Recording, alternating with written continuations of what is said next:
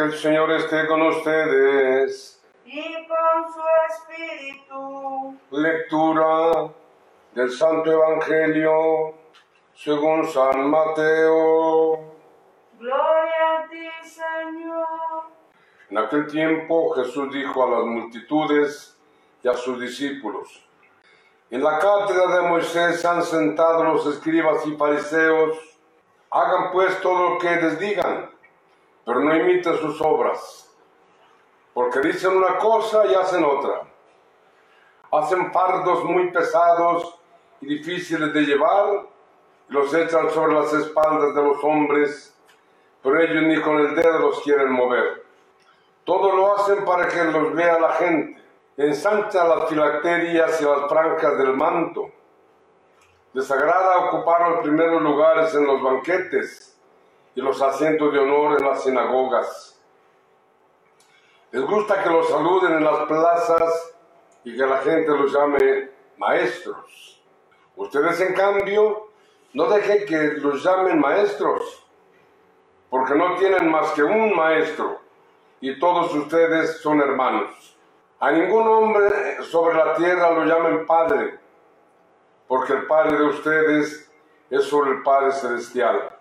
No se dejen llamar guías, porque el guía de ustedes es solamente Cristo.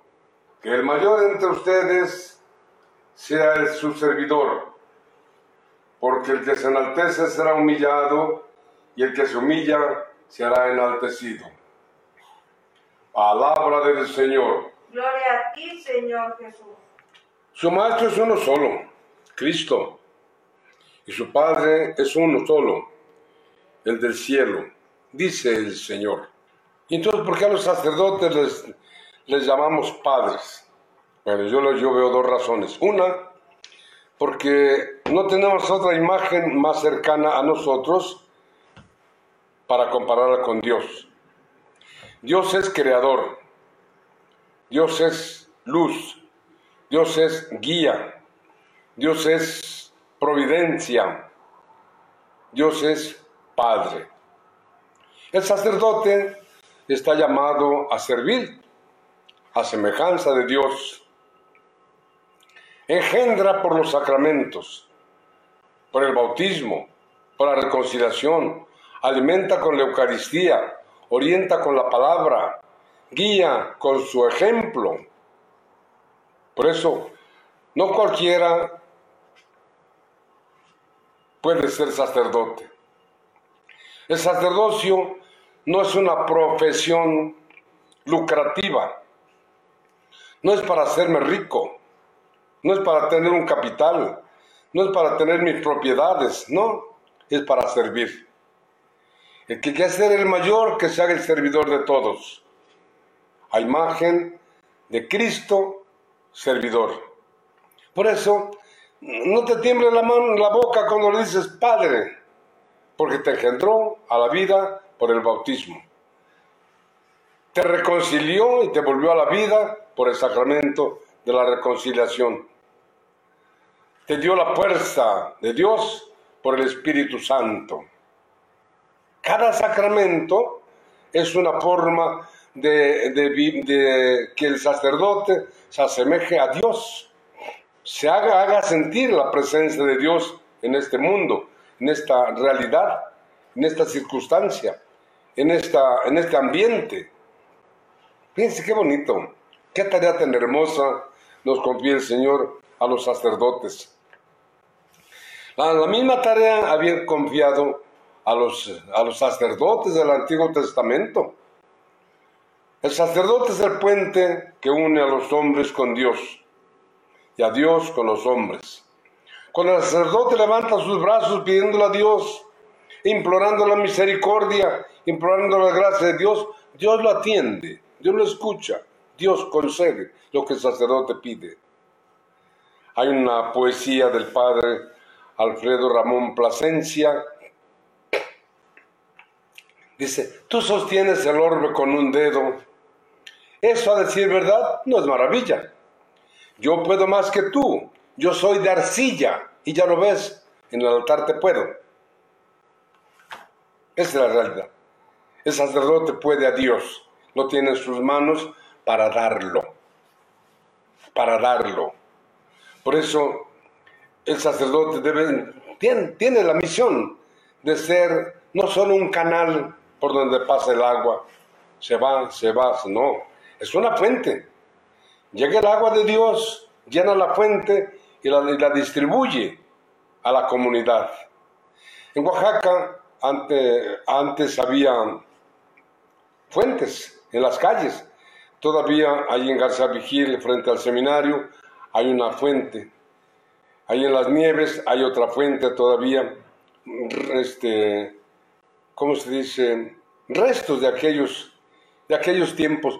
Cuando el agua bajaba desde San Felipe, estaba, venía el acueducto, y todavía hay restos de ese acueducto, venía el agua, pasaba por la catedral, distribuyéndose por la ciudad.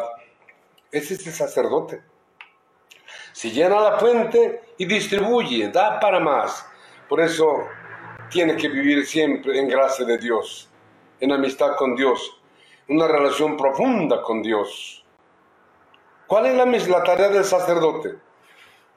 Ser puente, elevar los brazos a Dios, siempre estarle pidiendo y dándole gracias. Gracias, Padre, por todo lo que nos das. Danos lo que necesitamos.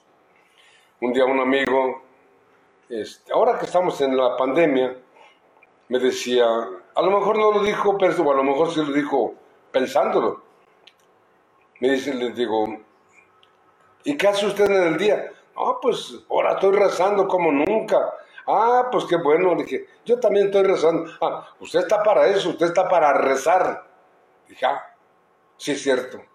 Entonces, aquí en la casa, pues nos, mm, somos cuatro nos distribuimos los servicios de la casa y del exterior. Entonces yo, yo pedí algunos espacios para, para barrerlos, para, para trapearlos, tenerlos limpios. Y al principio me, me, agitaba yo para hacerlo, y, y, a veces por allá a las 12 del día andaba restando laudes. Y un día me puse, dije, no, Primero, yo estoy para hacer oración. Entonces rezo la Santa, celebro la Santa Misa, luego rezo los laudes y luego ya me rezo lo que tengo que rezar y me voy a hacer mi quehacer, a desayunar y a hacer mi quehacercito. Invertí. Tener presente, yo soy para orar, soy, soy puente, soy, soy fuente también, soy canal que, se que, que llena la fuente y para distribuirla a la comunidad. Por eso a Jesús no le llenaba la, la, la, la, actitud, el servicio de los fariseos, de los sacerdotes, no le llenaba, no le convencía. Dice, sí, escúchenlos, escúchenlos porque te dan palabra de Dios, pero no los imiten en sus obras, porque dicen una cosa y hacen otra. Aquí es la, la, doble vida. No. Eran profesionistas de la religión. El sacerdote de la, de la nueva alianza no es un profesionista, repito. Es un servidor. Es el puente. Es, es el puente. Es el puente. Entre Dios y los hombres, entre los hombres y Dios. Por eso, oremos mucho por nuestros sacerdotes el Señor habitará en la tierra. Sí, tú sostienes el orbe con un dedo. Eso a decir verdad no es maravilla. Yo puedo más que tú, yo soy de arcilla, y ya lo ves, en el altar te puedo. Cada vez que el sacerdote dice, tomen y coman, esto es mi cuerpo, ese pan se convierte en el cuerpo de Cristo. Dios baja y se transforma en pan, en alimento. Tomen y beban, este es el cáliz de mi sangre sangre de la alianza nueva y eterna que será derramada por ustedes y por muchos para el perdón de los pecados.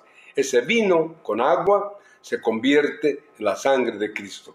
Sangre de Cristo, embriágame, digan, digámoselo, emborráchame, empápame, cúbreme, cúbreme, Señor, con tu sangre, cúbreme con tu sangre, emborráchame con tu sangre, fortaléceme con tu pasión.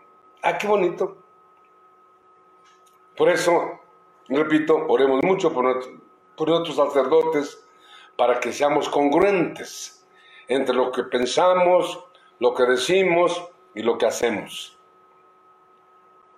Yo varias veces lo he comentado porque sí me dolió y cada vez que lo digo me duele lo que me dijo esa señora en el rosario.